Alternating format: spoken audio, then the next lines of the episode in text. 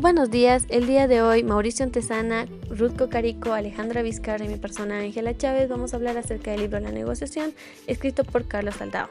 Como negociación se entiende aquella actividad dialéctica en la que las partes que representan intereses discrepantes se comunican e interactúan, influenciando recíprocamente, para lo cual utilizan tanto el poder y la disposición que pueda existir para aceptarlo, esto con el fin de arribar a un acuerdo mutuamente aceptado. Respecto al negociador podemos hablar de su personalidad en la que cuenta con tres facetas, entre ellas la personalidad en la que presenta lo que se es en realidad, la que se quiere ser y lo que aparenta ser. El negociador se caracteriza por su creatividad, su inteligencia emocional y por ser una persona capaz de comunicarse de manera efectiva.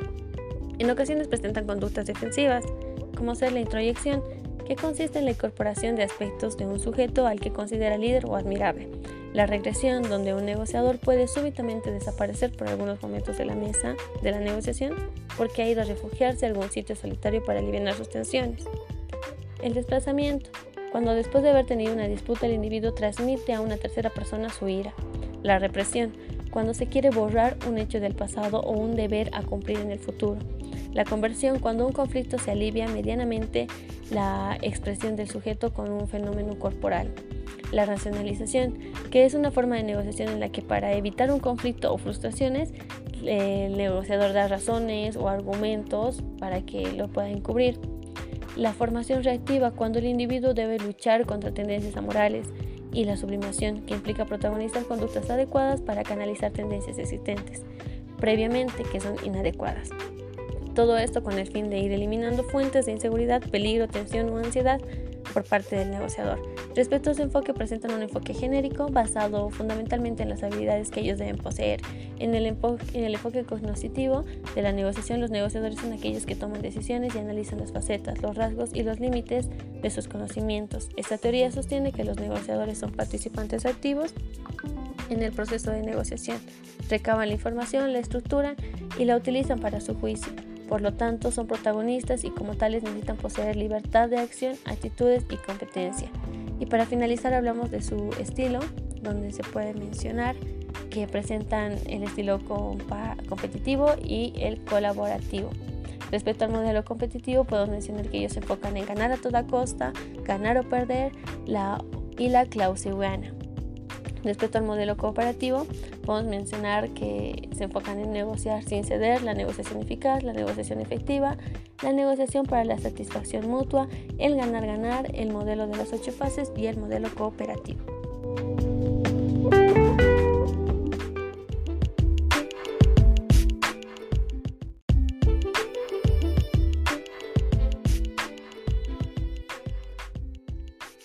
Temperamento. A todo negociador le conviene aprender a distinguir los tipos de conductas, tanto en su adversario como en sí mismo.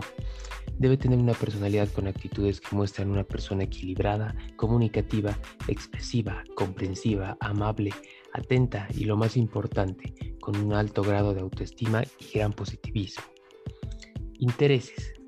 En Oscar Hermida Uriarte eh, dice que en una concepción pluralista o dualista existen diversos grupos de intereses.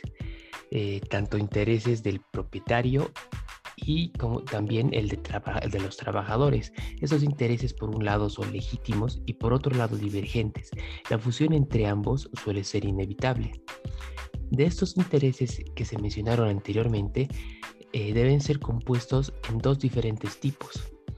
Uno, por el conflicto abierto, el cual elimina al otro interés y lo reduce a la mínima expresión. Y dos, por la negociación que implica poder reconocer la existencia de ese otro interés, es decir, reconocer su legitimidad y buscar a partir de eso una forma de componer, negociar, acordar y armonizar esos dos intereses. Por otro lado existen los intereses comunes, los cuales son compartidos de manera colectiva, son importantes motores del conflicto, los intereses semejantes o armónicos, en donde los individuos se unen para beneficio del trabajo cuando dos o más grupos desean una misma cosa en particular. Perspectiva.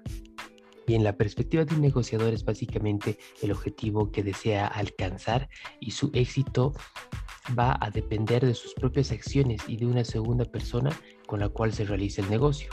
Existirán aspectos negativos, lo cual te lleva a un análisis de un problema para buscar soluciones precipitadas. En este caso es conveniente mirar el problema con perspectiva, es decir, comprender el problema e intentar buscar soluciones recreativas.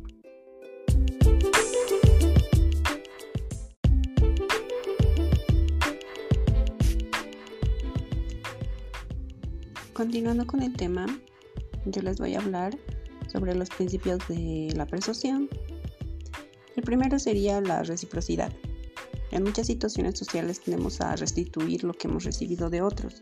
Cuando ofreces algo primero, la gente tenderá a sentir una sensación de deuda, lo que hará que sea más probable que cumplan con tus peticiones posteriores, dado que el principio de reciprocidad está profundamente arraigado, con una u otras expresiones en todas las eh, culturas humanas. Existen tres principales técnicas. La, primera es ofrecer algo primero, la segunda ofrecer algo exclusivo y la tercera personaliza la oferta.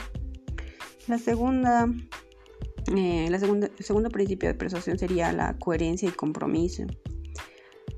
Una vez que hemos tomado una decisión, tendemos a pegarnos a ella.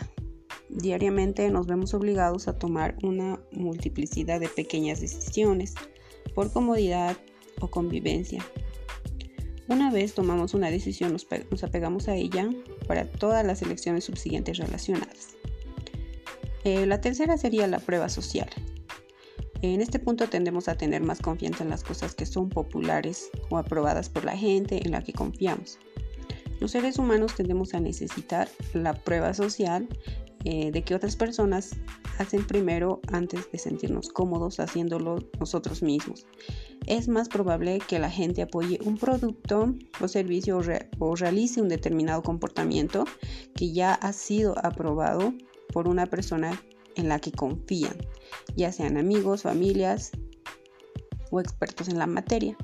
Las técnicas de persuasión más poderosas usadas hoy en día adoptan la forma de influencia social.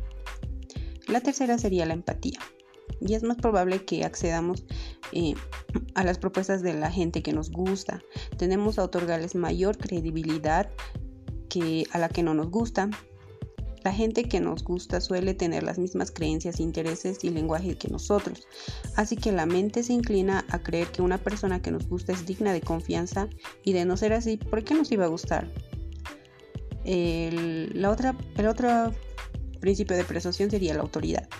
Somos más fácil, fácilmente influenciables y tendemos a seguir a, la gente que parece saber lo que hace, especialmente en las áreas en las que no somos expertos, ya que es más cómodo y rápido confiar en el criterio de una autoridad en la materia que documentarse e investigar por nuestra cuenta. El otro sería la escasez. Y en este punto siempre nos atrae lo exclusivo y difícil de conseguir. Tendemos a asumir que las cosas que son difíciles de obtener son generalmente mejores que las que están fácilmente disponibles. Y este principio de escasez se basa en esta creencia e inocula un sentido de urgencia en sus contenidos y vocabulario promocional.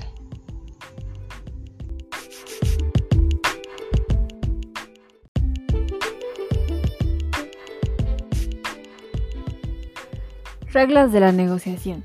Primero, se debe tener la información necesaria construida y analizada con inteligencia. Número 2, se debe tomar en cuenta las suposiciones para la elaboración de los planes.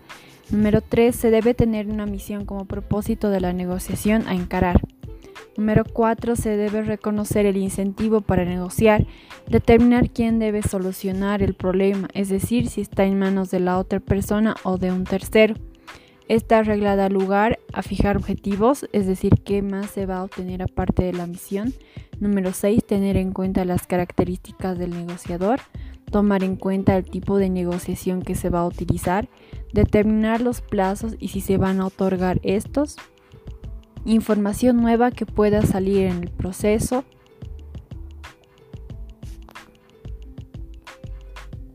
tomar en cuenta la posibilidad de amenazas, promesas y parcialización, tener la posibilidad de interrumpir, suspender, retirarse o abandonar la negociación. Para comprender el efecto buscado en la negociación se debe determinar los nuevos hechos que se producirán, consecuencias, tomar en cuenta la relación de hechos que ya se conocen y cómo podrían alterarse, asegurarse de que el propósito que se busca es lo que en realidad se quiere, Determinar los límites de la negociación como el tiempo, fecha y hora, lugar y medios o recursos. Determinar los modos de acción, qué tipo de negociación se utilizará, cómo se llegará a ello y qué estrategias se utilizarán. Confrontar el modo de acción elegido con el oponente. Escuchar activa y atentamente a la contraparte. Expresar los sentimientos propios. Preguntar si se tiene alguna duda de, parte de lo que el oponente exponga. Bajo ninguna circunstancia se debe de suponer o someter algo ante una interpretación propia si no se está seguro de la misma. Decir lo que se quiere de manera breve, resumida y sin dar vueltas. Evitar los consejos, reprimiendas o juicios de valor ante lo que el oponente exponga.